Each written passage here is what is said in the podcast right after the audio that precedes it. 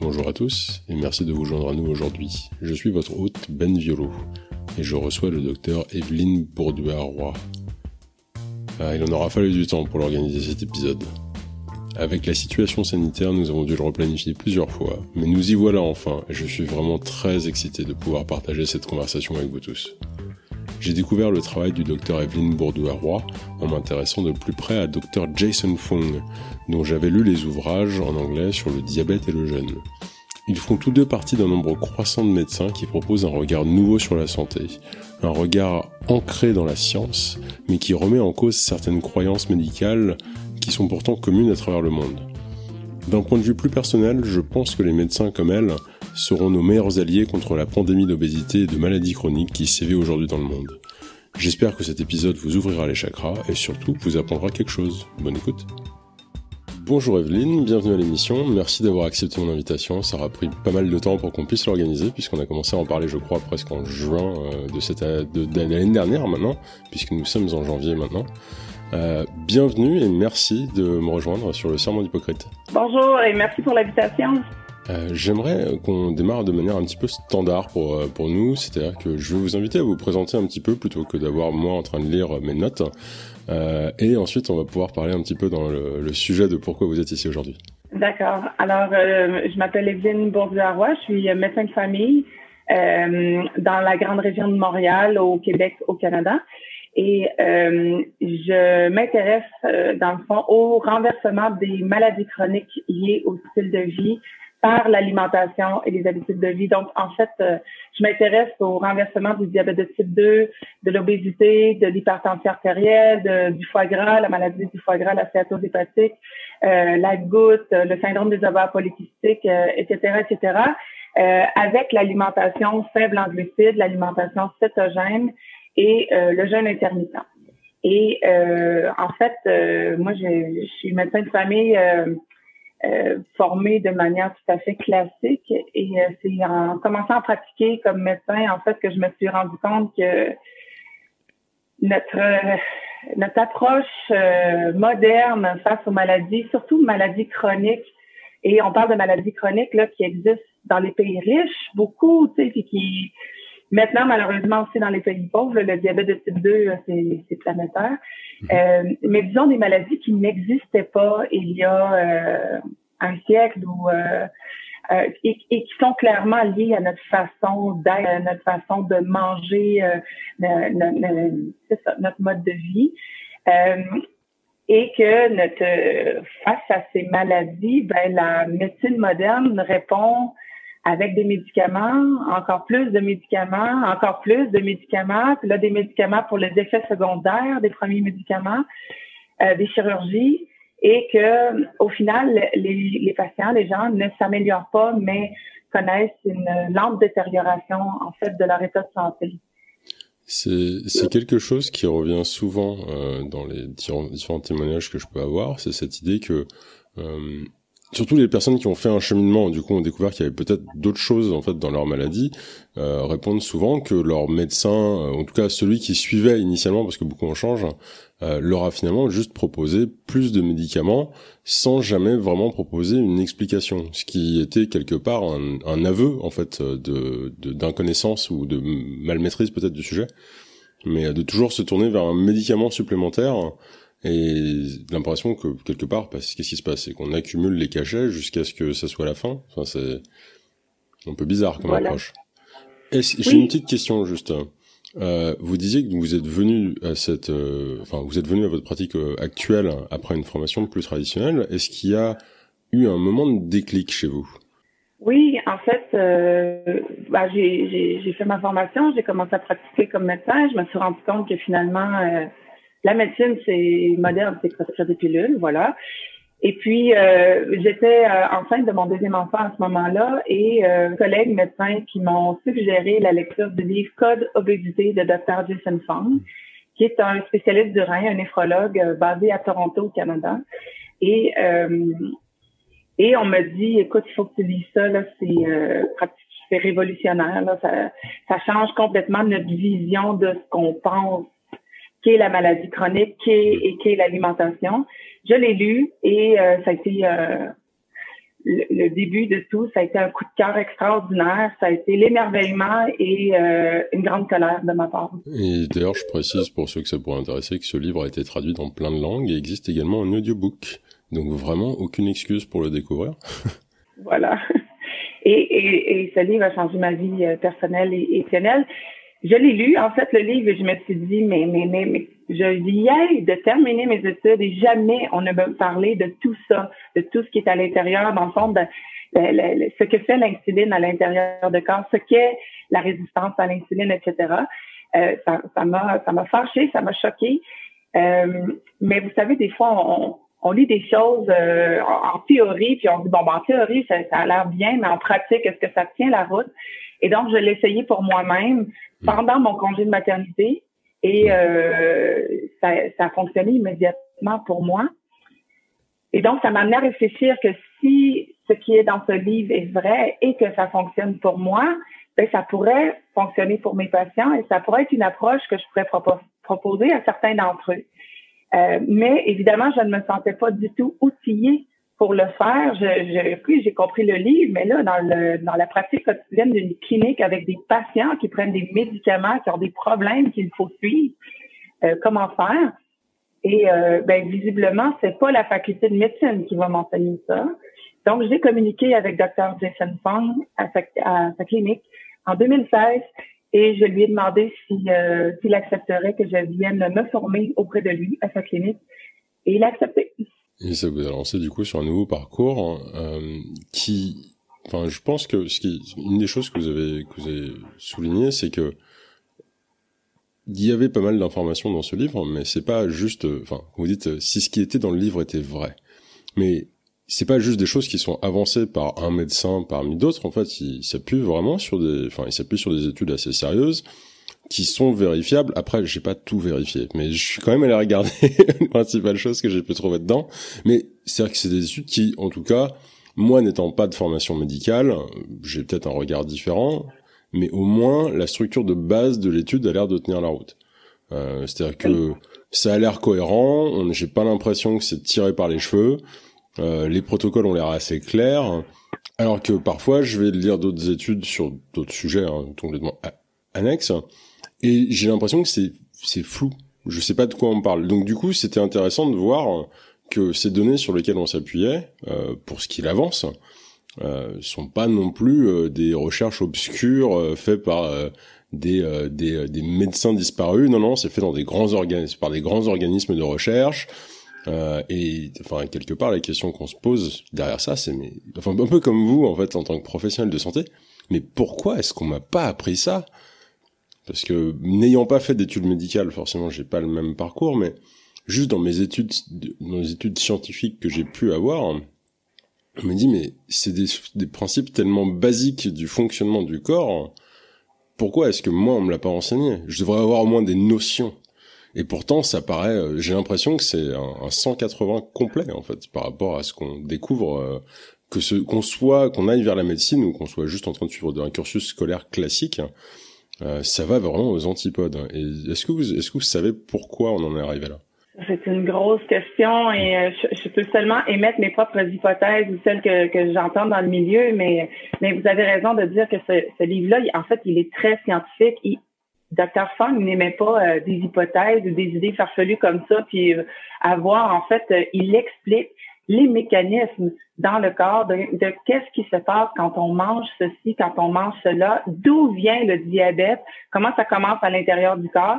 Et quand on comprend ça, ce qui ne nous est pas enseigné, mais quand on comprend ça, ben, ça saute aux yeux de c'est quoi la solution pour défaire cela, rebrousser chemin, renverser, inverser et, euh, prévenir du, coup.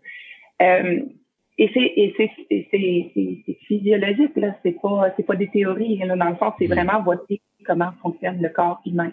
Et, et voilà, c'est pas ce qu'on nous enseigne à l'école. À l'école, le diabète, euh, des règlements dans le fond du pancréas, euh, le taux de sucre augmente, puis voilà, puis on est très chanceux d'avoir accès à de l'insuline ou des, des, des, pilules qui peuvent euh, qui peuvent contrôler la situation, mais mais on ne nous explique pas le rôle de, de, de l'alimentation. Et, Et une des choses, c'est que l'alimentation, ben c'est gratuit, c'est accessible à tous, encore plus le jeûne intermittent. Et ça, ben ça ne profite à personne, d'une part. Et d'autre part, euh, les médecins, du moins en Amérique, ont un peu euh, l'impression que ce n'est pas tout à leur domaine. En fait, il y a les nutritionnistes, les diététiciennes, et c'est à elles euh, de parler de nutrition. Nous, les médecins, ben, on s'intéresse aux pathologies puis au, au traitement de ces pathologies-là, alors que la, la, notion, en fait, que euh, une grande partie des maladies auxquelles nous sommes confrontés de nos jours, en particulier les maladies de la vie moderne, les maladies chroniques, eh bien, elles ont des racines et ces racines-là, ben, elles sont, il est primordial de les, de les comprendre et de les connaître et de s'attaquer à ces racines-là si on veut avoir un impact significatif sur la santé. C'est justement exactement enfin, ce que je voulais vous dire, enfin ce que je vous demandais, c'est que les, les fameuses maladies métaboliques ou enfin tout ce qui est, on parle de syndrome métabolique, toutes les maladies de la société moderne, en fait, elles sont pour la plupart liées, si du coup on, on, suit ce qui est présenté dans l'Obesity Code, euh, sont liées en fait pour beaucoup à l'insuline. Pas toutes, mais en tout cas, on peut souvent les rattacher à l'insuline. Mais souvent, quand on parle d'insuline, on parle de diabète, et les gens, des gens vont se dire, bah moi je suis pas gros, euh, le diabète de type 2 ça me concerne pas. Alors qu'en fait, il y a, j'ai, enfin, j'ai vraiment découvert ça quand j'ai mis le nez dedans pour la première fois. Il y a tellement de maladies qui sont quelque part euh, euh satellites peut-être. Euh, enfin, je sais pas. En tout cas, c'est une sorte d'écosystème en fait de syndrome et on n'a pas besoin d'être euh, obèse pour pour être concerné. c'est ça qui m'a vraiment impressionné dans cette découverte en fait. Et quand je vois des définitions de, de, de, de, la définition du surgras qui a été proposée par certains médecins oui. Euh, il y a un moment déjà maintenant. Euh, et qui estime donc le surgras, la définition c'était euh, que le tour de taille était supérieur à la moitié de la taille. Donc c'est une manière d'estimer en gros si on a trop de graisse corporelle. Mais lorsque cette définition a été proposée, ils avaient fait une estimation que 76% de la population était concernée par le surgras.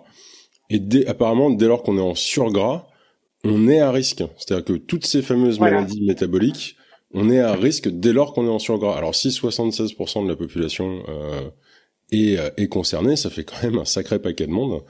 Euh, et j'ai même vu qu'ils avaient revu leur euh, estimation à la hausse.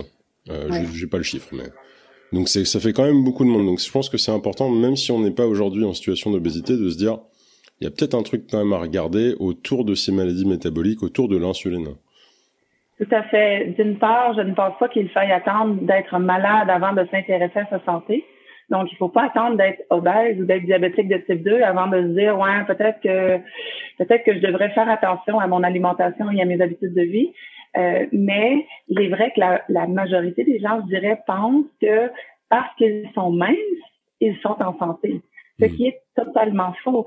Et euh, à notre clinique, ben, on, on, le voit régulièrement, on reçoit des patients euh, qui sont minces ou qui ont un, tour de taille euh, acceptable. puis euh, quand ils sont habillés, ben, ils paraissent bien ou quand ils embarquent sur la balance, ça va.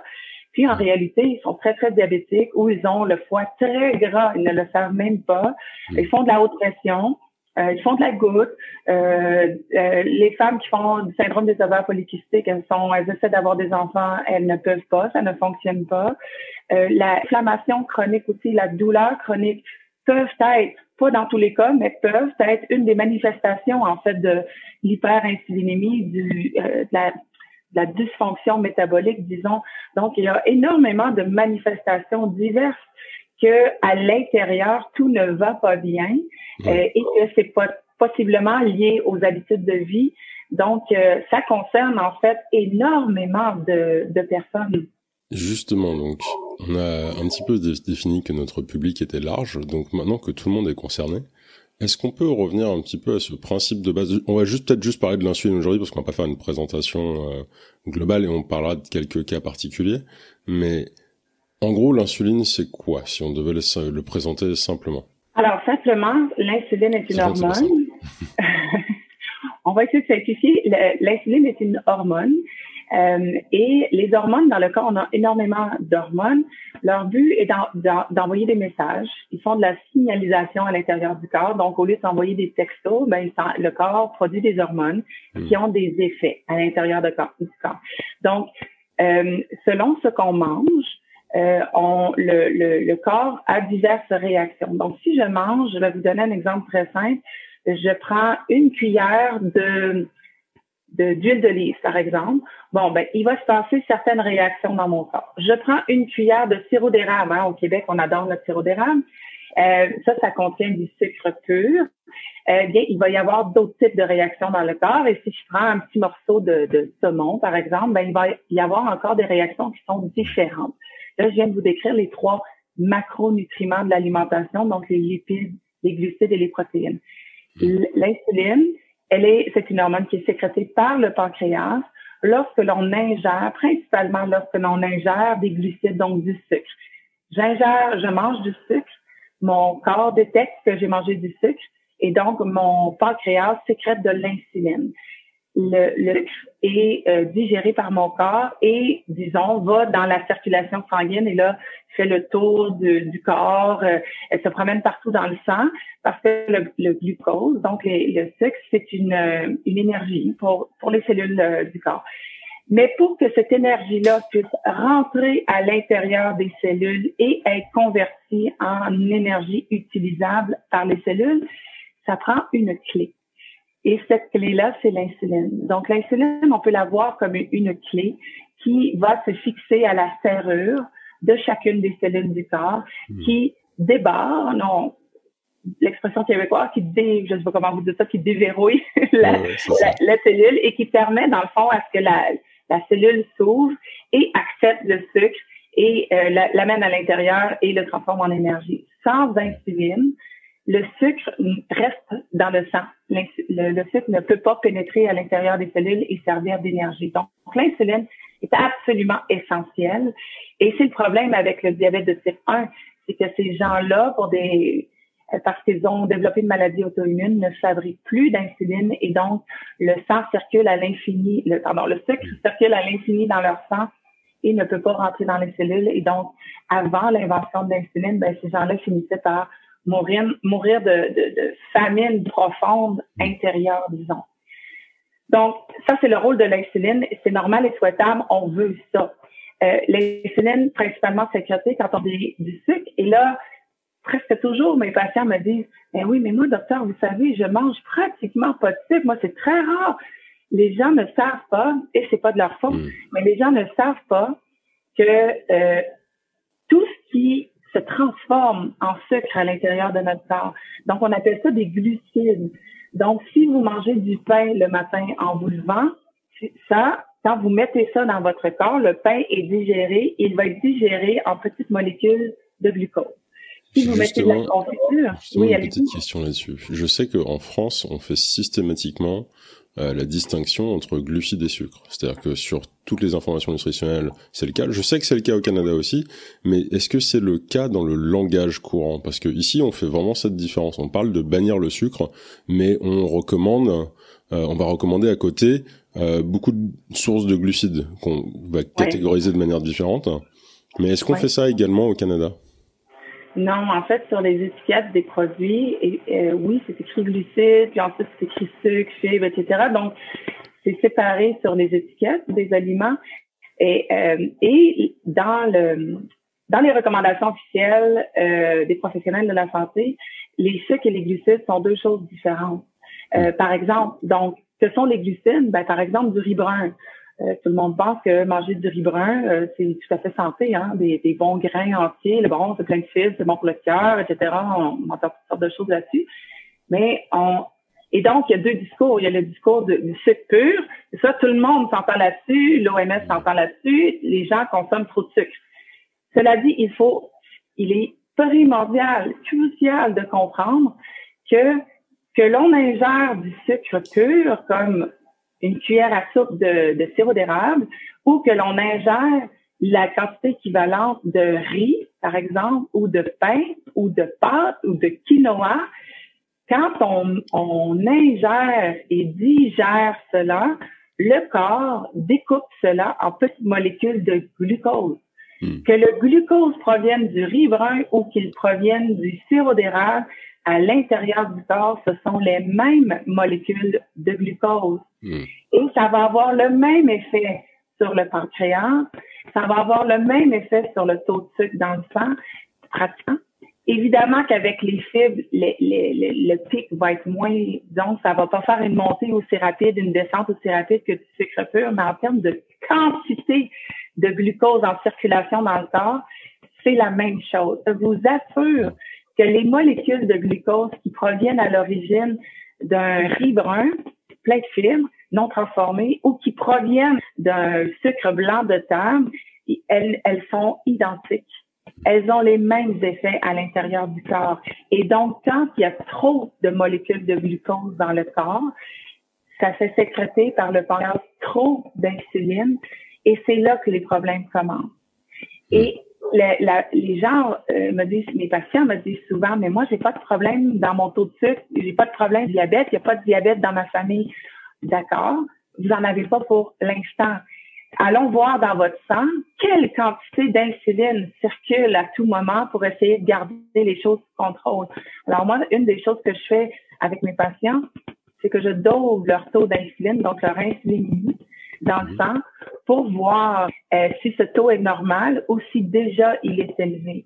Et euh, pratiquement, en fait, au-delà de 90% de mes patients facilement ont un taux d'insuline qui est nettement anormal. Et si votre taux d'insuline est anormalement élevé, ben vous êtes en route vers le syndrome métabolique, le prédiabète, le diabète. On parle de vie, mais vous êtes sur cette trajectoire-là.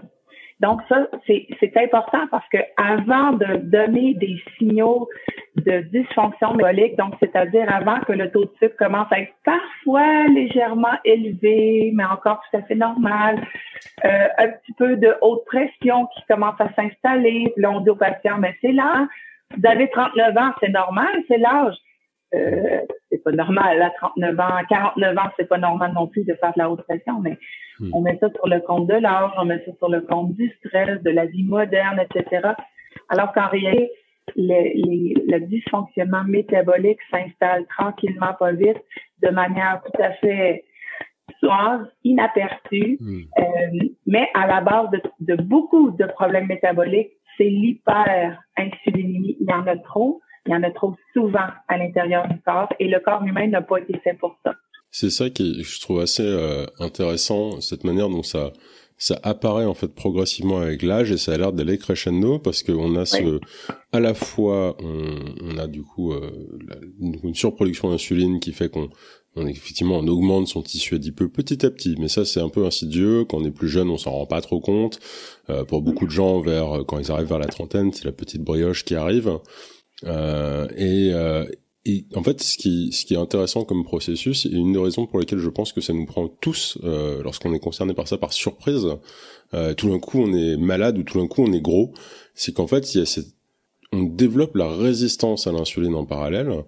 Voilà. Et que plus on y est exposé, c'est comme toute euh, toute substance, plus on y est exposé, plus on, on développe une accoutumance, euh, voilà. en l'occurrence une résistance, mais on développe une résistance et donc il faut en produire de plus en plus à chaque fois.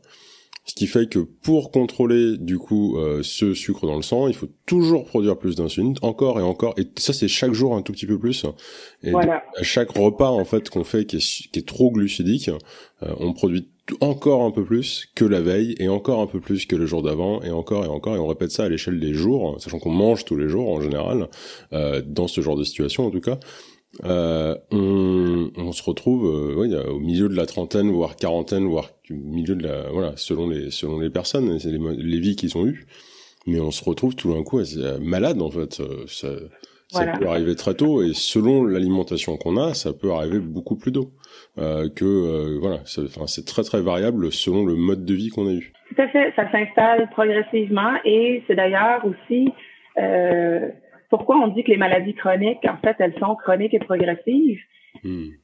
C'est qu'elles vont crescendo sans fin. En fait, c'est quoi la fin de, du diabète de type 2?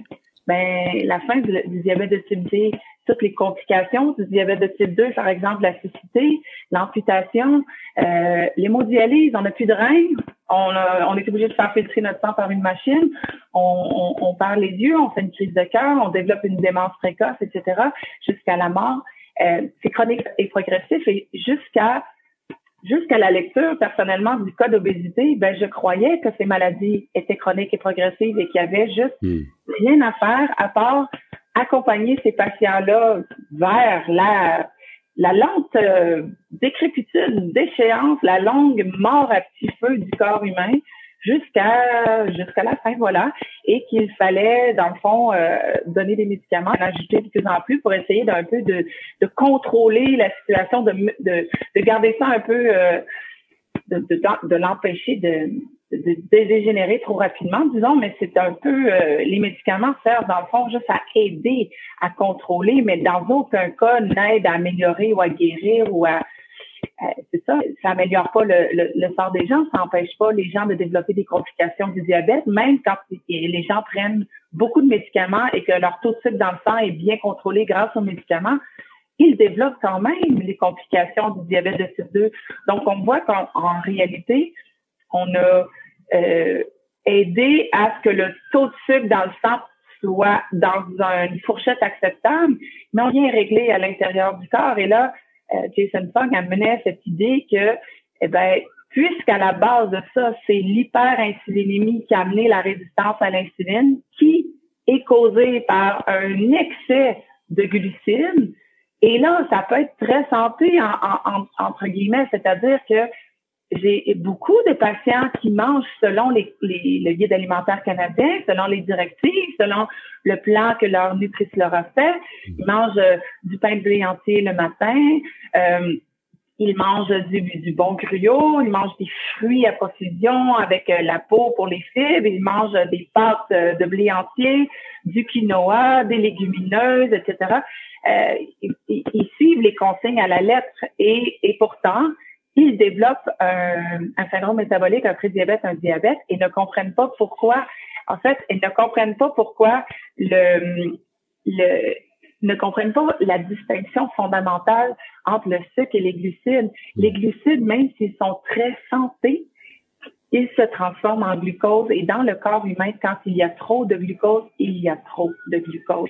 Et, euh, et ça va, ça peut pas chez tout le monde, mais ça peut mener quand même à tout ce dérèglement-là. Donc, c'est Fon qui, qui m'a dit, ben, si on arrête de mettre tout ce glucose-là, tous ces glucides-là dans le sang, euh, et en plus, si on combine avec du jeûne intermittent, mais bon, ça, c'est un autre sujet. Mais, si on arrête... Oui, oui, bon, parfait. Mhm. Donc, si on, on, arrête de mettre autant de sucre dans, dans le corps et on aide le corps à utiliser les réserves, eh bien, le corps peut retourner à un état métabolique euh, euh, sain où les médicaments ne sont plus nécessaires dans la très grande majorité des cas. Alors c'est c'est justement ça qui est, qui est assez intéressant, c'est que cette idée de dire très bien, on a trop d'insuline. Donc le si on a identifié que le problème c'était trop d'insuline, comment est-ce qu'on fait pour qu'il y en ait pas trop, tout simplement? Voilà. Et les deux, enfin il y a vraiment deux pistes qui sont proposées. C'est soit mangeons de sorte à ce qu'on ne produise pas d'insuline. Vous avez commencé à en parler au début avec les différents macronutriments. Euh, on a deux macronutriments qui eux génèrent peu ou pas, en tout cas de production d'insuline, qui sont du coup les, lipides et les protéines. Donc peut-être qu'on peut, on pourrait tout simplement, ça c'est l'hypothèse, hein, simple. Peut-être qu'on pourrait s'alimenter exclusivement là. Ou alors, est-ce que tout simplement on ne mangerait pas? Et ça, c'est la proposition qui, pour beaucoup aujourd'hui, paraît un peu folle, mais finalement euh, a son sens. Oui, tout à fait. En fait, euh, les protéines génèrent une certaine sécrétion d'insuline, mais dans une euh, moindre mesure, effectivement. c'est ça. Principalement, l'insuline est sécrétée suite à l'ingestion de glucides. Et donc, s'il y a trop, comme vous le dites, s'il y a trop d'insuline dans le corps, d'où vient cette insuline-là? Ben, elle vient d'un excès de glucides constant. C'est, c'est pas un repas qui a fait ça, c'est trop de glucose chaque jour, tous les jours, à chaque repas. Euh, et, et ça, c'est même chez les gens qui pensent manger santé et qui suivent les recommandations officielles. Les recommandations officielles, pourquoi est-ce qu'elles euh, suggèrent de manger autant de glucides? ça aussi, c'est un tout autre chapitre qui mérite en soi, euh, dont on pourrait discuter pendant des heures. Euh, il y a des questions euh, historiques et politiques et, autres là-dedans, disons, mais n'empêche que la plupart des guides alimentaires sur la planète, à mon avis, suggèrent beaucoup trop de glucides par rapport à ce que le corps humain est capable de tolérer de métaboliser, de gérer. Et ça, c'est relativement nouveau dans l'histoire de l'humanité. Et on comprend aussi pourquoi il y a une explosion de maladies métaboliques, de, de maladies chroniques liées au style de vie. Et donc, effectivement, qu'à partir du moment où on comprend ça, où on, on adopte cette, cette approche-là, cet angle de vision-là, ben on comprend qu'il faut réduire les apports en glucides de notre alimentation, donc manger moins de féculents, manger moins de sucre, évidemment, manger moins de fruits aussi, ça, ça, ça, ça, ça, soulève beaucoup de passion là, de, chez les gens de manger moins de ce qu'on pense qui est santé, euh, effectivement. Euh, et, et cliniquement, ben, ce qu'on voit, c'est que ça fonctionne. Mm. Effectivement, ça fonctionne. Chez les diabétiques de type 2 ou les gens qui sont pré-diabétiques, on réduit leurs apports. Là, on n'est pas obligé d'en manger zéro. Là. Euh, on parle pas nécessairement d'embarquer dans une alimentation qui n'est composée que de viande et de graisse. Euh, certaines personnes aiment ce genre d'alimentation-là, mais c'est pas pour tout le monde, disons. Hmm. Et il y a un large éventail de possibilités dans le domaine de, de la nutrition, dans le domaine de l'alimentation. Donc, euh, il y a le faible en glucides, le modéré, le très faible en glucides, le très, très faible en glucides et le, le, zéro glucide aussi, si on veut, là, c'est un hmm. peu un, un continuum. Euh, et dans le, dans le dans la famille des, alimentations faibles en glucides, on a l'alimentation cétogène, évidemment, qui n'est pas zéro glucide, mais qui est très faible en, en glucides. Euh, et d'ailleurs, l'alimentation cétogène, comme ça, un petit euh, note en passant, euh, est reconnue maintenant par euh, Diabète Canada, par euh, l'Association européenne pour l'étude du diabète, par l'American Diabetes Association comme étant une option thérapeutique pour les personnes qui ont le diabète de type 2. Donc, à l'époque où moi j'ai commencé à, à utiliser cette approche avec mes patients, c'était pas du tout reconnu mm. et c'était la très grande controverse et ça m'a valu euh, des problèmes euh, professionnels avec euh, le collège des médecins. Mm. Mais maintenant, c'est reconnu par les grands organismes de diabète de la planète. Donc, même en Europe, c'est reconnu que l'alimentation cétogène ou l'alimentation faible en glucides est une option thérapeutique pour les diabétiques de type 2, effectivement, comme traitement. Alors, je vais justement euh, rajouter un petit commentaire là-dessus. C'est qu'effectivement, c'est, or ça a paru euh, sur dans les recommandations de l'American Diabetic Association assez récemment. Je crois que c'était 2019. Euh, mais il faut savoir qu'il y a un facteur très important là-dedans qui a mené à son apparition. C'est sûrement pas le seul, il y en a sûrement beaucoup d'autres. Il faut savoir que la personne à la tête de cet organisme a elle-même développé un diabète de type 2 et la traiter avec une alimentation faible en glucides, permettant du coup, enfin, ouvrant en grand, et en grand la porte pour pouvoir intégrer ce genre de choses. C'est qu'une petite ligne dans les recommandations, mais en fait c'est un énorme pas parce que avant c'était présenté comme quelque chose d'extrêmement dangereux. Et donc c'est plus du tout les mêmes, les mêmes, le même regard. Non, tout fait. Et elle-même a dit, la, la CEO là, de American Diabetes Association, elle-même a dit qu'elle a pu cessé, la dernière fois là, que j'ai lu, ce qu'elle avait écrit, elle avait cessé quatre médicaments qui n'étaient plus nécessaires. Parce qu'en fait, là, il faut savoir que pour le diabète de type 2, les médicaments servent à gérer le sucre, les glucides que vous hmm. venez de manger. Si vous arrêtez d'en manger ces médicaments-là avec les semaines, avec les mois, ben, ils deviennent complètement inutiles. Imaginez, j'ai un patient là, qui prenait 216 unités d'insuline. Il s'injectait 216. C'est énorme. Et en dix jours, il a pu cesser complètement son insuline sous ma supervision, bien sûr, supervision médicale nécessaire dans ces cas-là, parce que faire une hypoglycémie, ça peut être mortel. Donc, bien sûr que ça prend un encadrement.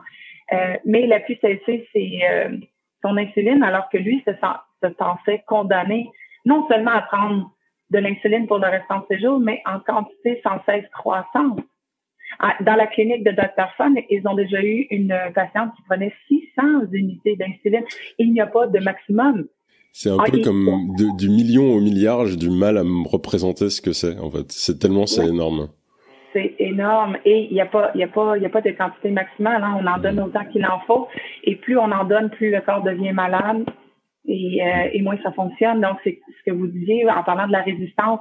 Plus le corps est exposé continuellement à trop d'insuline, moins les cellules répondent. C'est comme si la, la serrure dont je vous parlais, le verrou dont je vous parlais tout à l'heure, cesse de fonctionner, la clé n'est plus capable de rentrer. Et donc, le corps répond en en produisant encore davantage et davantage, en espérant que s'il produit encore plus d'insuline, ça va finir par avoir un certain effet. C'est un cercle vicieux qui s'installe, euh, la résistance à l'insuline. Et la résistance à l'insuline entraîne aussi la stéatose hépatique, donc le foie. Et le foie gras en lui-même entraîne la résistance à l'insuline. Donc, quand on embarque sur cette trajectoire-là, euh, c'est vraiment il s'installe vraiment un cercle vicieux, une spirale infernale, disons, qui est de plus en plus euh, difficile à gérer et à contrôler et que nos médicaments peuvent aider, mais euh, ne règlent rien, en fait. Je trouve ça beaucoup plus pertinent et intéressant de s'attaquer à la racine de ces problèmes-là plutôt que d'essayer de mettre des pansements par-dessus en mettant des, en, en, donnant des pilules aux gens. Évidemment, ça intéresse pas tout le monde, euh, j'ai des patients dans ma clinique. J'ai fondé par la suite une, une, clinique de renversement des maladies chroniques et du style de vie. C'est des patients de, de, partout au Québec qui viennent nous, euh, nous consulter pour ça. Mais en ma vraie pratique régulière, c'est encore, ça demeure une pratique de médecine familiale euh, standard, disons. Donc, j'ai beaucoup de patients que je suis qui sont diabétiques de type 2 ou qui ont les manifestations de, de la résistance à l'insuline. Euh, Évidemment que je leur parle d'alimentation et ça intéresse pas tout le monde. Il y, en a plusieurs qui me disent, écoutez docteur, là, moi pour l'instant euh, ça m'intéresse pas ou je veux pas manger comme ça, euh, donnez-moi vos pilules. Hmm. C'est un, c'est un choix et je, je respecte ce choix, mais je, je pense qu'il est de notre devoir comme professionnels de la santé d'expliquer à tous nos patients quelles sont toutes les options hmm. et de de respecter le patient dans son choix, parce que c'est le, le, patient est maître de son corps, respecter le patient dans son choix et l'accompagner là-dedans. Mais je pense que ce qui n'est pas fait de nos jours, c'est d'expliquer aux patients, vous pouvez ne rien faire, vous pouvez prendre des pilules, vous pouvez avoir une chirurgie, vous pouvez choisir l'insuline, mais vous pouvez aussi traiter cela, renverser cela avec l'alimentation et les habitudes de vie, que l'alimentation faible l'alimentation cétogène et ou le jeûne intermittent. Vous pouvez choisir ça plutôt que de choisir les pilules. Que préférez-vous? Je pense que c'est là où il y a un problème actuellement et c'est là où j'espère que dans les prochaines années, les choses vont changer. Euh, au Québec, au Canada, euh, sur la planète entière, en France aussi, il faut que ça change. Il faut que les gens sachent que cette option existe. Et après, quand on leur a bien expliqué toutes les options, mais après, ils, font leur, ils prendront leur décision, ils feront leur choix. Ça, c'est correct, ça leur appartient. On n'en est pas tous au même endroit dans notre vie. Il y a des moments où c'est plus facile de prendre une pilule que de tout changer son alimentation, tout ça, puis ça se comprend. Mais l'important, c'est que les gens connaissent cette option. Mais je pense aussi, euh, on, a, on a beaucoup été dans, dans, une, dans une culture de du, du docteur comme c'est le sachant, c'est la personne qui apprend, qui nous dit quoi faire. Et c'est vrai qu'aujourd'hui, je pense que beaucoup de gens aussi se sont plus un petit peu renseignés sur leur propre santé, c'est de s'approprier un petit peu leur corps en fait. Euh, pour beaucoup de raisons, là, on va vraiment pas rentrer là-dedans, mais je pense qu'il y a cet intérêt de vers, vers le soi en fait fait aussi peut-être qu'on se pose plus de questions et que du coup on met plus, euh, on, attend un peu plus aussi de nos médecins on s'attend à ce qu'ils nous, nous renseignent peut-être mieux. On a envie d'arriver avec euh, des choses qu'on a qu'on a découvertes. On dit et ça c'est quoi? Et enfin comment ça marche? Est-ce que ça serait pertinent pour moi? Et l'attitude d'un d'un centre professionnel de santé, parce que c'est pas forcément un médecin, mais l'attitude d'un professionnel de santé dans ce contexte-là doit pas forcément être de fermer la porte à toutes les idées qui ne sont pas le protocole qu'il va proposer. C'est-à-dire que voilà. ça serait de pouvoir dire effectivement, on a vu que ça marchait pour certaines personnes. Euh, personnellement, je, je connais pas plus que ça. Euh, peut-être que du coup, je peux vous référer vers quelqu'un qui saura mieux vous renseigner. Moi, je considère que c'est euh, dans ma pratique pas quelque chose de pertinent, etc. Enfin, cette démarche-là me paraîtrait beaucoup plus saine quelque part. Hein. Euh, parce que je sais que j'ai, enfin, pas forcément sur ces sujets-là, mais j'ai déjà eu des conversations comme ça avec des médecins par le passé, et enfin, juste être curieux au sujet de quelque chose voilà. euh, qui était un peu en dehors du standard et en général on, on, me ferme la porte immédiatement on me dit non non ça ça marche pas faut faire ça Voilà, vous avez tout à fait raison. Mm. Un bon professionnel de la santé, c'est quelqu'un qui a une curiosité scientifique et une ouverture d'esprit. Mm. Et donc, on peut pas tout savoir non plus. Euh, et souvent, c'est par des expériences personnelles hein, qu'on apprend des choses qui ne nous avaient pas été enseignées sur les bancs de la fac, puis c'est correct. Euh, on, on, est comme tout le monde aussi, on est des humains puis on chemine. Euh, mais effectivement, un bon professionnel de la santé, c'est quelqu'un qui va vous dire, écoute, ça me semble intéressant. En plus, si ça marche pour certaines personnes, euh, et possiblement qu'il y a de la science, mais je connais vraiment ça, je vous réfère, ou alors, ben, je vais aller lire là-dessus, puis on s'en reparle la prochaine fois. Ça, c'est mm. bien, c'est correct, c'est parfait. Vous avez devant vous un bon professionnel de la santé. Euh, mais ceux qui disent ah ça c'est pas bon, il n'y a aucune étude là-dessus, euh, oublie ça, c'est c'est pas pour toi, c'est dangereux, euh, et, et, qui en fait en émettant leur euh, leur contre-indication, ben démontrent qu'ils n'y connaissent rien, mais qui n'ont surtout aucun intérêt à aller creuser la chose, et ça c'est dommage. Mm. C'est vraiment dommage pour parce que c'est les patients qui sont les perdants là-dedans. Et c'est justement comme ça qu'on se retrouve à entendre des choses comme le fait que le jeûne serait une pratique dangereuse. Et je voulais qu'on parle du jeûne parce que ça c'est quand même, je pense que là-dessus, euh, peut-être que Jason Fung s'est fait le plus connaître. Euh, en partie parce qu'il a également écrit un livre sur ce sujet-là. Euh, c'est quelque chose que lui, euh, que lui, enfin, promeut énormément avec, euh, on va dire le, le, potentiellement le meilleur slogan du monde, où il dit que il ne gagne rien lorsque vous ne mangez pas. Ben voilà. Personne, en fait, personne ne gagne rien à vous proposer de jeûner. Ça hmm. coûte rien. C'est accessible à pratiquement, pratiquement tout le monde. Il y a des contre-indications médicales, effectivement, mais le fait de jeûner ne profite à personne. Donc, je veux dire. Expliquons un peu le principe. Oui. Pourquoi est-ce que le jeûne, pourquoi est-ce que du coup le jeûne serait quelque chose de pertinent comme outil thérapeutique? En fait, c'est un outil thérapeutique très puissant euh, que nous, on intègre dans le fond dans notre clinique métabolique. On en parle à nos patients, on leur enseigne comment jeûner et on les accompagne là-dedans parce que c'est très puissant.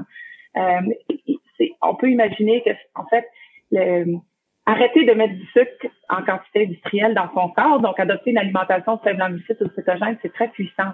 Mais euh, euh, jeûner, c'est encore plus puissant. Et donc, quand on combine les deux, on a des, euh, en fait, on a des résultats cliniques extraordinaires en relativement peu de temps. Si on pense qu'un diabète de type 2 avant, aujourd'hui c'est différent, mais avant s'installait sur 20, 30, 40 ans et qu'en quelques semaines à quelques mois, on est capable de complètement renverser la vapeur euh, éliminer pratiquement tout ou tous les médicaments.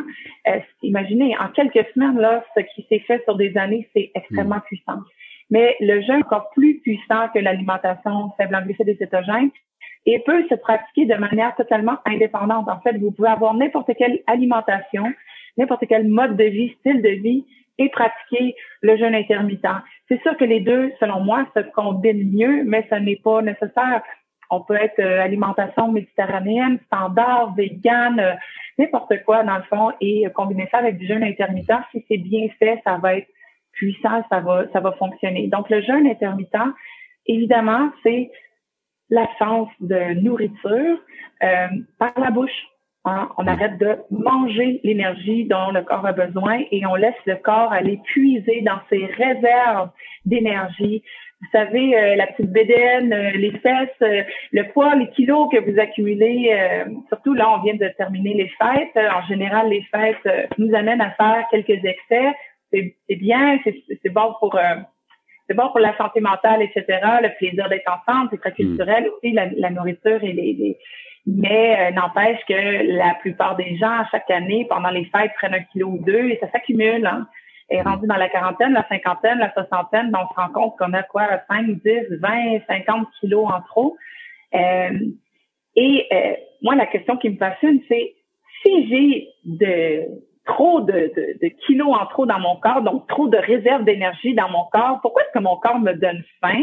Et m'incite à manger euh, déjeuner, dîner, souper, alors qu'il pourrait tout simplement ne pas me donner faim et aller brûler cette énergie parce que on comprend que dans l'évolution de l'être humain, c'était pas avantageux nécessairement d'être en surpoids. Tu sais, tu peux pas très bien courir après ta proie et mais tu peux te faire courir après puis devenir toi-même une proie. Donc le corps humain doit avoir des réserves de gras, des réserves d'énergie au cas où, tu sais, un hiver euh, très rigoureux, une famine, une sécheresse, une guerre, une inondation, whatever. Mais en même temps, il ne doit pas en avoir trop. Donc, il y a un certain équilibre.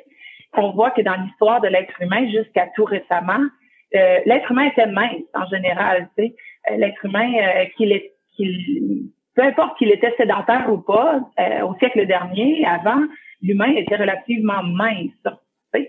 Alors, qu'est-ce qui fait que de nos jours, non seulement on accumule les kilos, mais on continue d'avoir faim tout le temps? Pourquoi avoir faim si on est plein de réserves énergétiques? Eh bien, ça, c'est vraiment hormonal.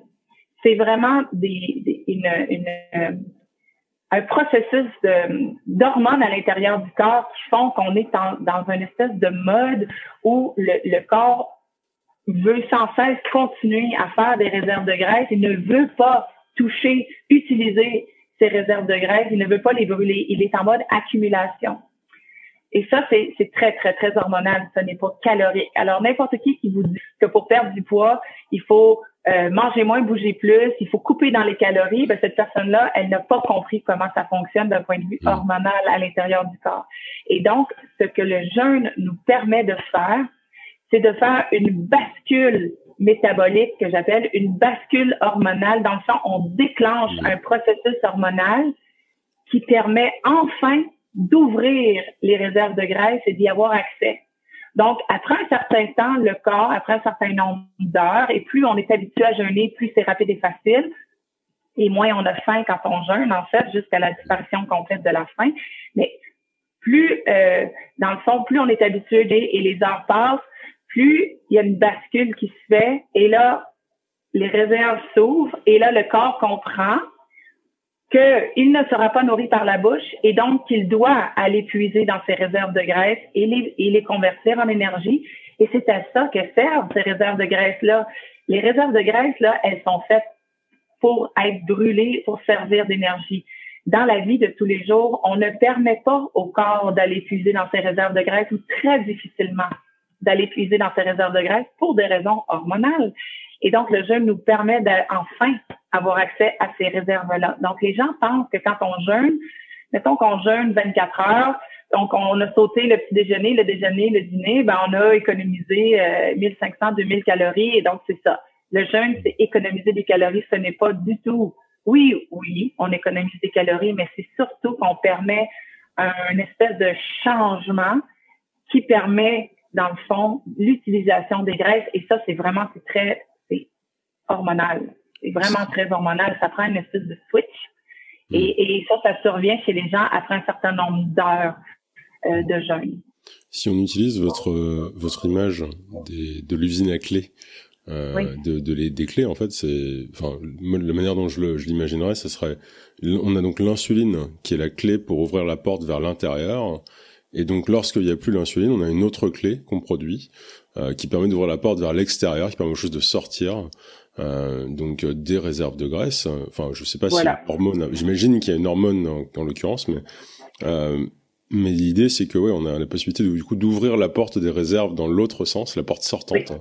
Oui. On est capable de puiser dedans, mais que en fait on va pas changer son, enfin le le le, le nécessaire d'énergie pour euh, fonctionner au quotidien. Donc par exemple, euh, je sais pas, on va dire 2000 pour faire tout rond. Euh, 1500 ou 2000 par exemple, je crois que c'est à peu près 1600 pour une femme et 1800 pour un homme en général, mais on va dire, disons 2000, d'accord, quelqu'un de très actif. Mais euh, imaginons qu'il vous faut 2000 calories pour fonctionner sur une journée, euh, bah, du coup, que vous mangiez ou que vous ne mangiez pas, il vous faut quand même ces 2000 calories. Et, euh, et si, lorsque vous allez manger, bah, du coup, on va prendre directement dans l'assiette. Donc imaginez votre assiette fait 500, hop, on prend les 500. Bah, le reste de la journée, vous mangez pas, bah, le corps va aller chercher dans les réserves, dont, vous en avez beaucoup, même si vous êtes maigre, et il va aller chercher les 1500 restants. Et comme ça, hop, vous avez fait vos 2000. Arrive le jour suivant, peut-être que vous mangez plus, vous mangez 1000, bah, du coup, il ira chercher que 1000 euh, en plus, etc., etc. Voilà. Mais ce qui est intéressant avec le jeûne intermittent, c'est pas juste l'économie de calories dont vous parlez là. C'est en fait que quand on, est résistant à l'insuline et qu'on sécrète beaucoup d'insuline parce qu'on a une alimentation euh, standard, normale, et donc à tous les repas, il y a beaucoup, beaucoup de glucides, on sécrète beaucoup d'insuline. L'insuline, dans le fond, elle signale au corps qu'on est en abondance. Ah, on est en période d'abondance. Quand est-ce que le corps humain est en période d'abondance? Eh bien, dans l'histoire, c'est l'été, l'automne, la fin de l'été, la saison des récoltes. Qu'est-ce qui vient après ça? L'hiver. Alors, le corps, les, les, humains, ils étaient mieux de stocker des graisses pendant que c'était l'abondance pour ensuite utiliser ces réserves-là pendant l'hiver, pendant que l'accès à la nourriture est beaucoup plus difficile. Euh, et donc, le corps est fait pour, quand il y a beaucoup de sucre, donc de glucides, même si c'est des bons glucides, plein de fibres et grains entiers, etc., quand il y a des glucides qui rentrent, le corps reçoit le signal hormonal qu'on est en période d'abondance, qu'on est en période de stockage des graisses, et donc le corps empêche l'utilisation des, réserves de graisse. Donc l'insuline, elle est inhibitrice de la lipolyse. Elle empêche. Quand il y a beaucoup d'insuline dans le corps, la, la, porte vers la réserve de graisse, elle est fermée et vous n'y avez pas accès. Et peu importe là, ce que vous faites là, c'est fermé. Vous n'y pas. Et donc, ce qui est intéressant avec le jeûne, c'est que oui, il va falloir aller chercher les 2000 calories dont vous avez besoin pour fonctionner. Mais ce qui est intéressant, c'est que le taux d'insuline va baisser, baisser, baisser. Les portes s'ouvrent, mais le taux d'insuline qui baisse permet, dans le fond, non seulement d'utiliser ces, réserves de graisse-là, mais ça change toute la dynamique à l'intérieur du corps. Donc, on n'est plus en, mode stockage, stockage, stockage des graisses, on est en mode utilisation des graisses, utilisation des graisses. Et avec le temps, quand on jeûne de manière régulière, et là, on ne parle pas de, faire dix jours d'absence de, nourriture à tous les mois ou quelque chose comme ça, là, ça peut être des protocoles très, très courts. Ça peut être des protocoles un petit peu plus longs. On peut, en parler des différents patrons de jeûne, mais l'important, c'est la régularité. Donc, plus vous êtes malade d'un point de vue métabolique et que votre insuline est élevée, plus vous avez euh, intérêt à, faire des jeûnes régulièrement parce que quand vous jeûnez, vous ne sécrétez pratiquement plus d'insuline. Et donc, avec le temps, les cellules commencent à retrouver leur sensibilité à l'insuline. Donc, ça n'en prend moins pour avoir une meilleure réaction de la part des cellules. Et, mm. et, et, donc, métaboliquement, il y a toutes sortes de changements qui s'opèrent, qui ne se résument pas qu'au fait qu'aujourd'hui, je n'ai pas mangé 2000 calories, donc mon corps a pu aller puiser dans ses réserves de graisse. 2000 calories, c'est beaucoup plus que ça. Le jeûne est thérapeutique parce qu'il est réparateur. Et donc, même quand vous n'avez pratiquement pas de poids à terme, et là, on se rappelle que c'est pas parce qu'on a l'air mince, qu'on n'est pas plein de gras à l'intérieur, qu'on n'a pas le foie très gras, par exemple, ou qu'on n'est pas diabétique de type 2. Donc, euh, y a, y a, euh, même si notre vision n'est pas la perte de poids, ça vaut la peine de jeûner parce que tous les changements métaboliques hormonaux qui, qui ont lieu à l'intérieur sont bénéfiques pour le corps, vont faire baisser l'insulinémie et donc vont faire baisser la glycémie aussi. Ça, ça va paraître dans les, dans les jours qui vont suivre. Il y a toutes sortes d'hormones qui changent, en fait, quand on jeûne. Par exemple, la gréline. La gréline, c'est l'hormone de la faim. Plus on mange régulièrement, sais, un petit déjeuner, collation, au, au, Canada, on adore les collations. On nous dit d'ailleurs qu'il faut manger six petits repas par jour pour le métabolisme. Et c'est ça qu'on va garder la ligne. C'est complètement faux, c'est le contraire qui se passe. Euh, mais à chaque fois qu'on mange, qu'on sécrète de l'insuline, euh, ça donne, on sécrète aussi de la graine. La gréline, c'est une hormone qu'on a faim. Même si on a plein de réserves dans notre corps, on continue de ressentir cette faim qui nous fait manger constamment. Eh bien, on sait, ça démontre que quand on jeûne, 24-48 heures à peu près, la sécrétion de gréline devient euh, pratiquement imperceptible. Donc, la, la faim tombe, on n'a plus faim. Et cette diminution de la gréline-là va se poursuivre dans les jours qui vont suivre la fin du jeûne. Donc, les gens pensent, ah, si je saute un repas aussi, je mange, je vais avoir deux fois plus après, je vais manger deux fois plus, donc je vais manger deux fois plus de calories, je vais annuler tous les bénéfices euh, du jeûne. Et c'est pas ça qu'on voit cliniquement et c'est pas ça que la science nous dit non plus, en fait. Donc, toutes sortes de bénéfices euh, à court, moyen et long terme dans le corps euh, d'un point de vue métabolique, de cascade métabolique et de cascade hormonale qui valent vraiment la peine qu'on s'intéresse au jeûne intermittent et qu'on essaye de le pratiquer s'il n'y a pas de contre-indication. Il y a une chose que je sais que moi, enfin moi ça m'avait vachement interpellé euh, lorsque j'ai entendu parler du jeûne pour la première fois, en partie parce que j'avais déjà perdu beaucoup de poids euh, à l'époque, Et c'était de découvrir que dans ce processus de jeûne, on n'utilisait pas que les sources de lipides du corps, c'est-à-dire qu'on n'allait pas que taper dans les réserves de gras, on allait aussi utiliser des protéines dans le corps.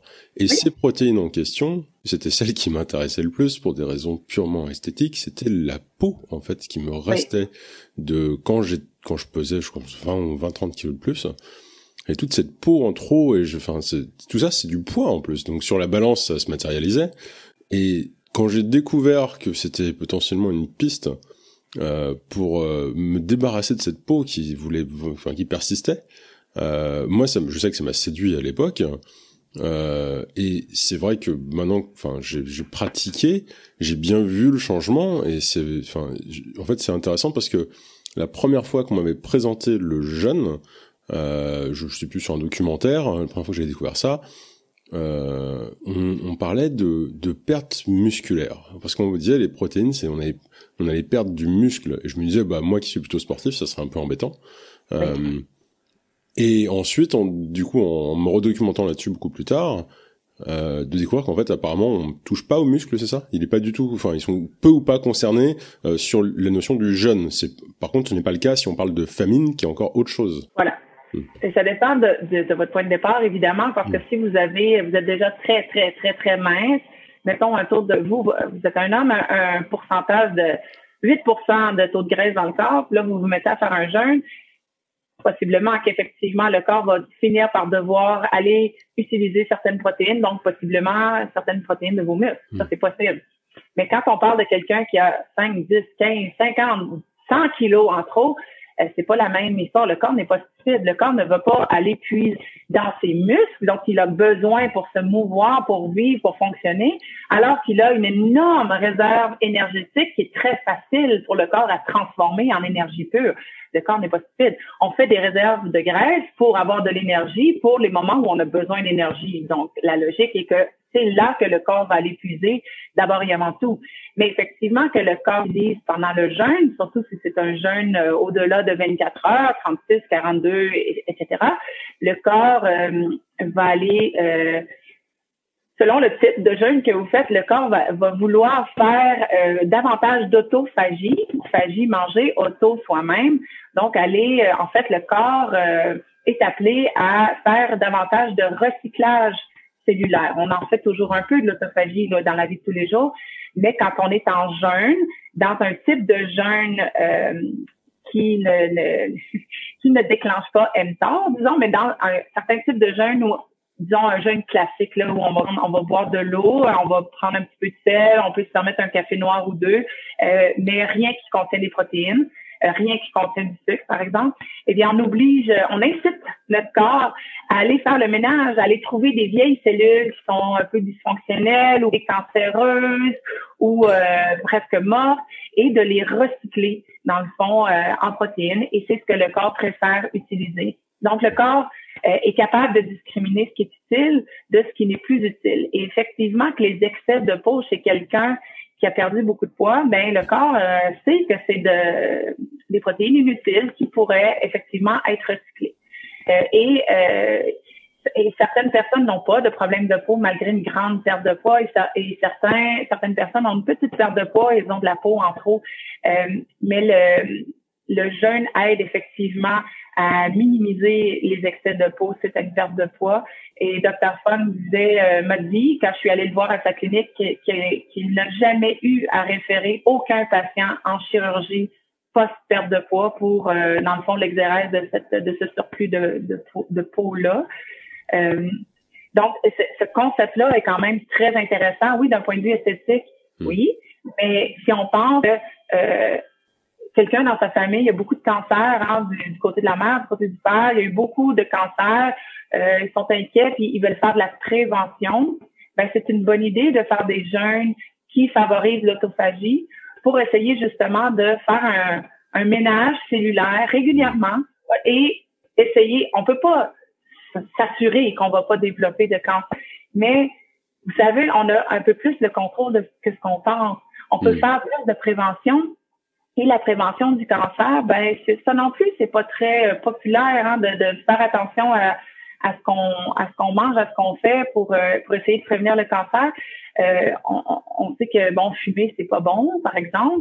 Euh, on sait qu'il faut pas être sédentaire dans la vie, mais saviez-vous que pratiquer le jeûne ça incite votre corps à aller faire le ménage des cellules qui potentiellement pourraient être déjà en train de se transformer en cellules précancéreuses et cancéreuses.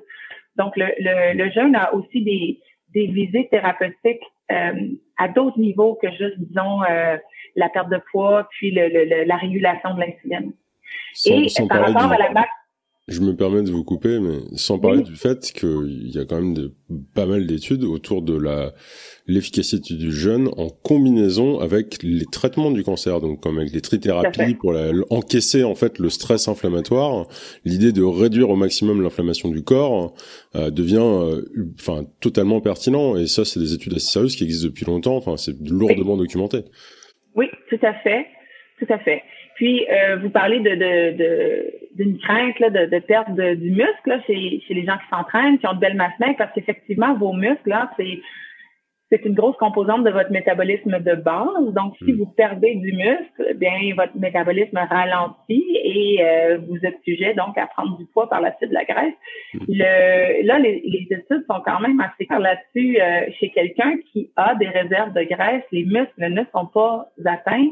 Même au contraire, il y a des culturistes, en fait, qui utilisent le jeûne pour favoriser la croissance musculaire parce que quand on est en jeûne, après un certain temps, eh bien, ça favorise la sécrétion de l'hormone de croissance humaine, qui est une hormone euh, qui sert évidemment à la croissance chez les enfants, les adolescents, et que qui est une hormone qui est de moins en moins sécrétée par l'adulte au fil du temps avec le vieillissement.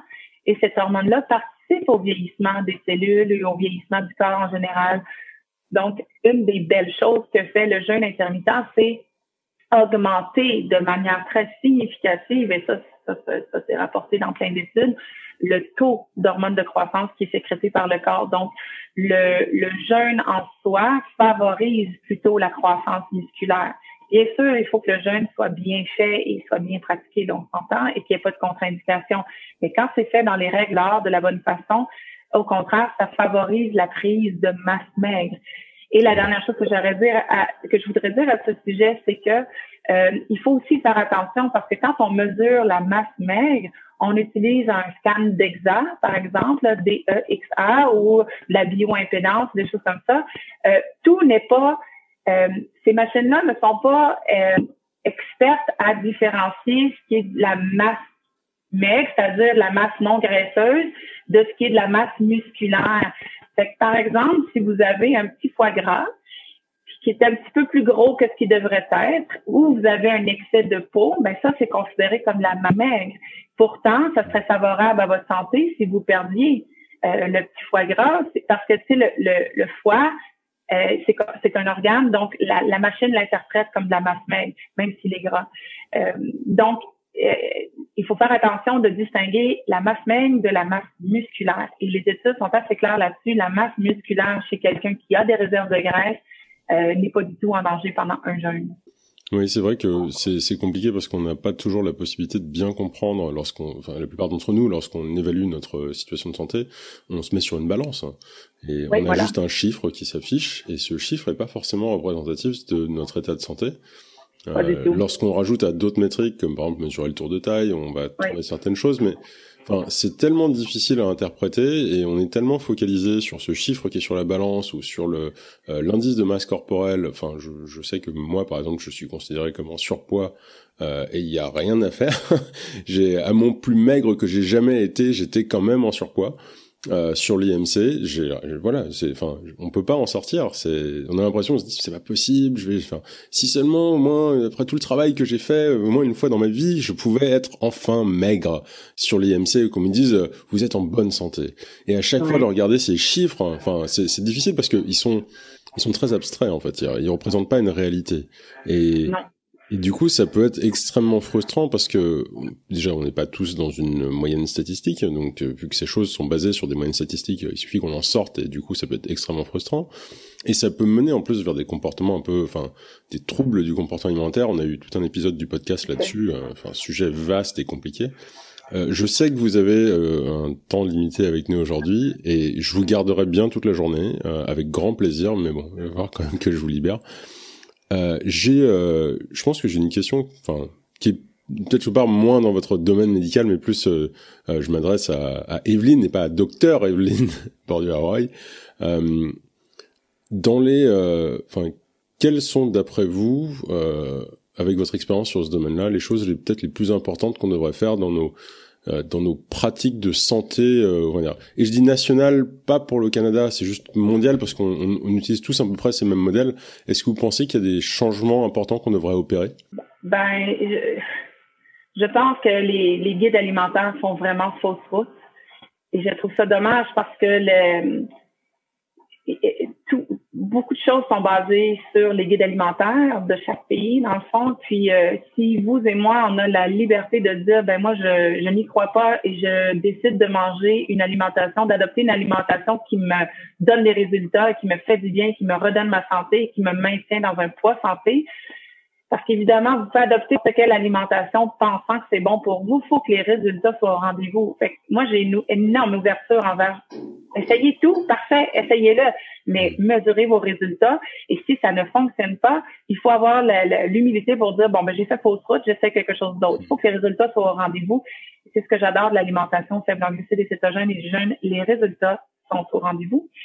Euh, mais ce qui est dommage, c'est que vous et moi, on a, on a la, la possibilité de dire, ben, le, guide alimentaire canadien, le guide, je sais pas comment il s'appelle, le vôtre, là, ou le, je n'y crois pas, moi, je choisis telle alimentation qui me va bien, qui me fait du bien, mais la, la majorité de la population n'a pas nécessairement, un, ni les connaissances, deux, ni les, les, la possibilité, parce que, par exemple, les guides alimentaires, c'est ce qui dit ce qui est servi dans les écoles, c'est ce qui dit ce qui est donné comme conseil par les nutritionnistes, c'est ce qui dit ce qui est mangé dans les, les CHSLD, donc les euh, les euh, les les, euh, les, les, places de retraite pour les, les personnes âgées en perte d'autonomie.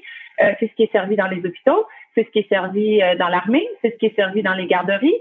et, et c'est ce qui est perçu comme étant la norme, donc ce qui étant le mieux. Donc ça c'est ça c'est à la base de ça, je pense que les, les gouvernements devraient se dire on fait visiblement fausse route parce que la santé de la population est de moins en moins bonne, parce que les gens sont de plus en plus gros, les gens sont de plus en plus malades, les gens sont de, en, les gens prennent de plus en plus de médicaments et ça c'est facile à comptabiliser au Québec parce que les médicaments sont payés par l'État dans la plupart des cas. Donc c'est facile de, de savoir qu'on est de plus en plus malade.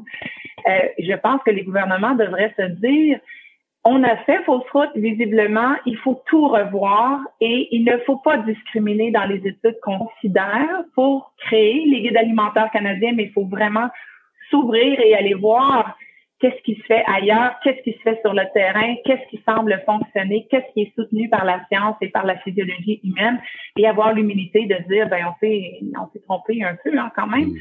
euh, parce que ça a des impacts majeurs. Euh, en particulier le guide alimentaire américain, ça a des impacts sur toute la planète et euh, et, et, les, et on, on aimerait que ces guides-là soient créés par les plus grands scientifiques et les plus grands penseurs et les plus grands cliniciens et que ces gens-là n'aient à cœur que notre intérêt comme individu, que notre santé, mais ce n'est pas le cas et ce serait bien qu'il y ait des mécanismes en place pour empêcher que d'autres intérêts euh, puissent euh, émettre, mettons, leur opinion euh, lorsqu'il est question de, de, des consignes des, de, ces, consignes-là gouvernementales-là en matière de nutrition.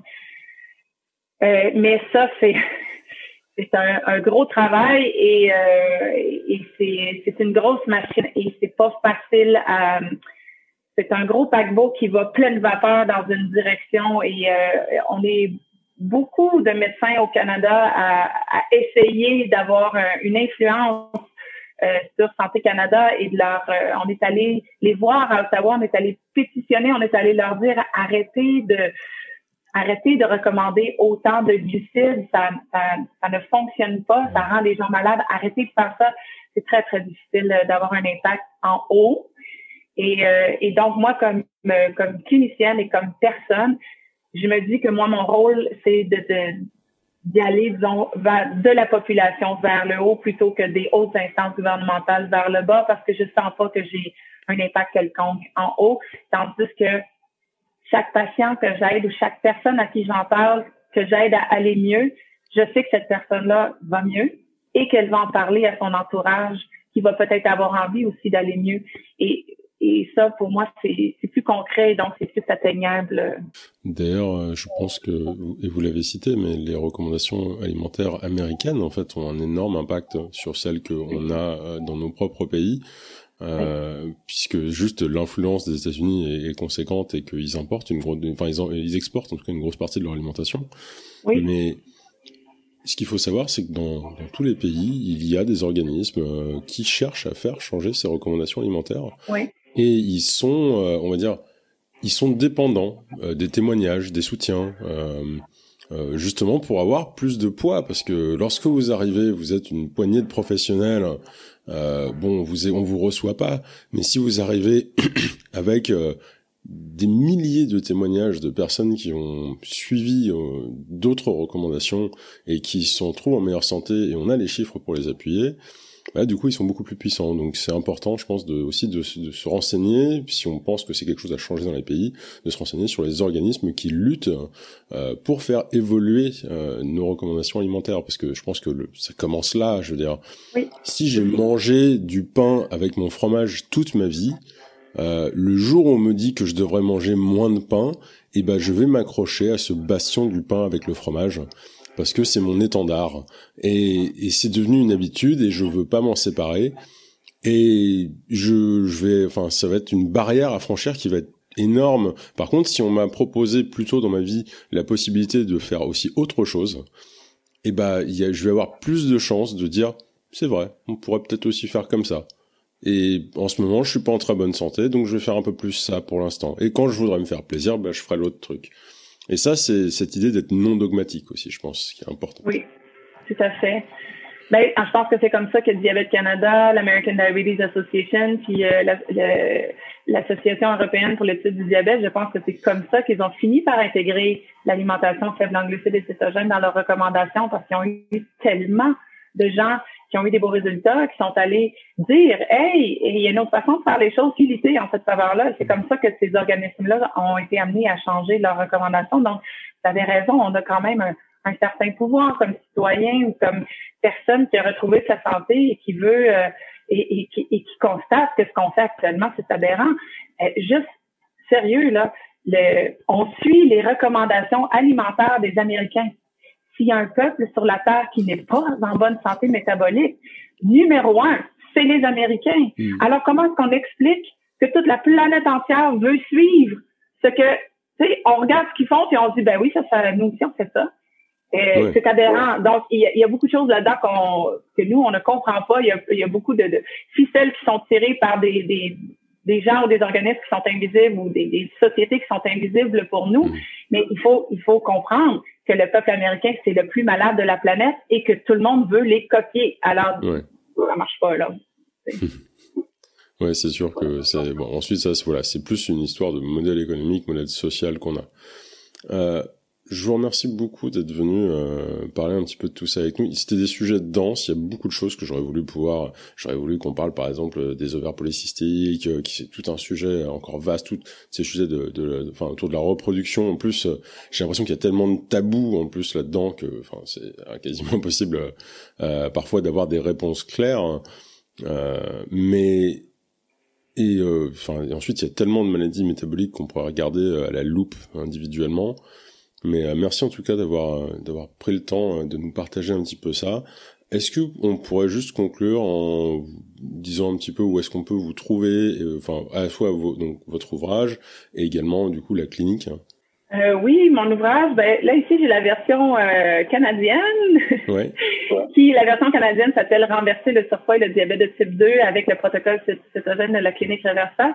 Euh, renverse parce qu'on parle de renversement, mais euh, en France vous, vous, parlez plutôt d'inverser. Donc le, le, le, le, bouquin en France s'appelle Inverser le surpoids et le diabète avec le protocole cétogène de la clinique Reversa aux éditions Scar. Euh, ça vient de paraître en fait retardé évidemment par la COVID comme comme tout sur la planète.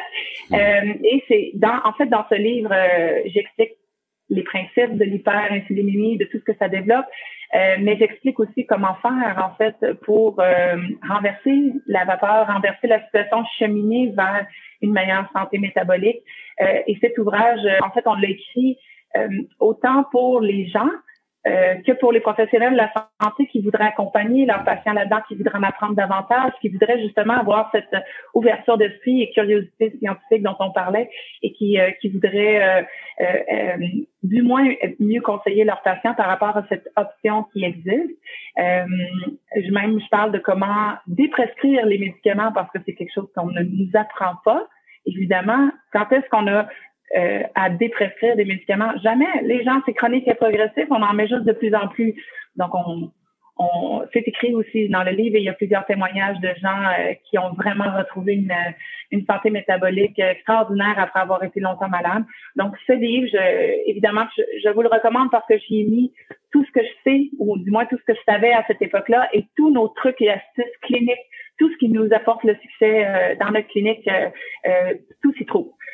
Euh, ensuite, la clinique Reversa, euh, euh, www.cliniquereversa.com, mais euh, pour l'instant, notre, aspect médical, suivi de patients médicaux pour raisons médico-légales, ne peut se faire qu'avec des, des, Canadiens, mais on essaie de voir comment on pourrait apporter ce programme-là pour les gens de l'Europe en ligne, évidemment, euh, mais faire ça en toute légalité parce qu'évidemment, je suis médecin euh, au Canada, mais je ne suis pas certifiée euh, en Europe, donc je suis pas reconnue comme étant médecin. Je voudrais pas être accusée de pratiquer de la de la médecine illégalement, mais je, je, trouve dommage qu'il n'existe pas vraiment de programme similaire en territoire européen, et donc je pense que le besoin est là. Et je vous dis ça, et j'aimerais juste ajouter le bémol que la clinique Reversa est une clinique qui coûte de l'argent, mais qui est à bon lucratif. Donc, moi, je fais cette médecine parce que c'est de la belle médecine, c'est de la médecine extraordinaire qui apporte des résultats extraordinaires, qui m'apporte une satisfaction professionnelle profonde et qui me réconcilie avec la médecine. Euh, mais j'ai, au contraire, je n'ai pas du tout de gain financier là-dedans qui m'intéresse, c'est d'aider les gens à retrouver la santé. Euh, l'aspect monétaire, euh, je, je l'ai avec ma clinique régulière, disons. Euh, et donc, c'est ça, il y a le site web de la clinique Reversa. Cela dit, on offre des coachings en ligne. Donc, les gens qui ont besoin de conseils, euh, veulent démarrer ou ont commencé l'alimentation cétogène ou le jeûne et, rencontrent des difficultés, eh bien, vous pouvez nous écrire et euh, il nous fera plaisir, dans le fond, de vous offrir un coaching 30 minutes, 60 minutes, comme vous voulez, à la fréquence que vous voulez pour vous aider à vous orienter. Cela dit, ce n'est pas un coaching de nature médicale, donc on ne va pas vous dire quoi faire avec vos médicaments euh, et on va s'attendre à ce que vous ayez une supervision de votre professionnel de la santé. Donc euh, ça, pour le coaching, vous allez à www.cetosolution au pluriel.com. Euh, et, voilà, ça nous fait plaisir. On a beaucoup, beaucoup de, de clients de, de l'Europe, effectivement, qu'on qu'on aille tranquillement pas vite en attendant de voir si on peut vous apporter l'aspect médical aussi euh, éventuellement dans le futur, on l'espère. Ben merci beaucoup en tout cas. Euh, j'espère que ça, ça, apportera des réponses à certains, des pistes à d'autres. Et euh, effectivement, j'aime bien cette idée de se dire que bah, peut-être que la meilleure chose à, à, vous offrir pour votre santé, ça serait d'offrir un livre à votre médecin. Oui. merci beaucoup Evelyne. Je vous en prie, merci à vous. Merci d'avoir écouté l'émission et merci à Evelyne d'avoir pris le temps de partager avec moi. J'espère que cela vous aura donné envie de regarder votre santé autrement. Je vous rappelle que vous pouvez soutenir l'émission en vous abonnant, en nous laissant une note sur Apple Podcast et en nous suivant sur Instagram et Facebook, at Hypocrite. À très bientôt.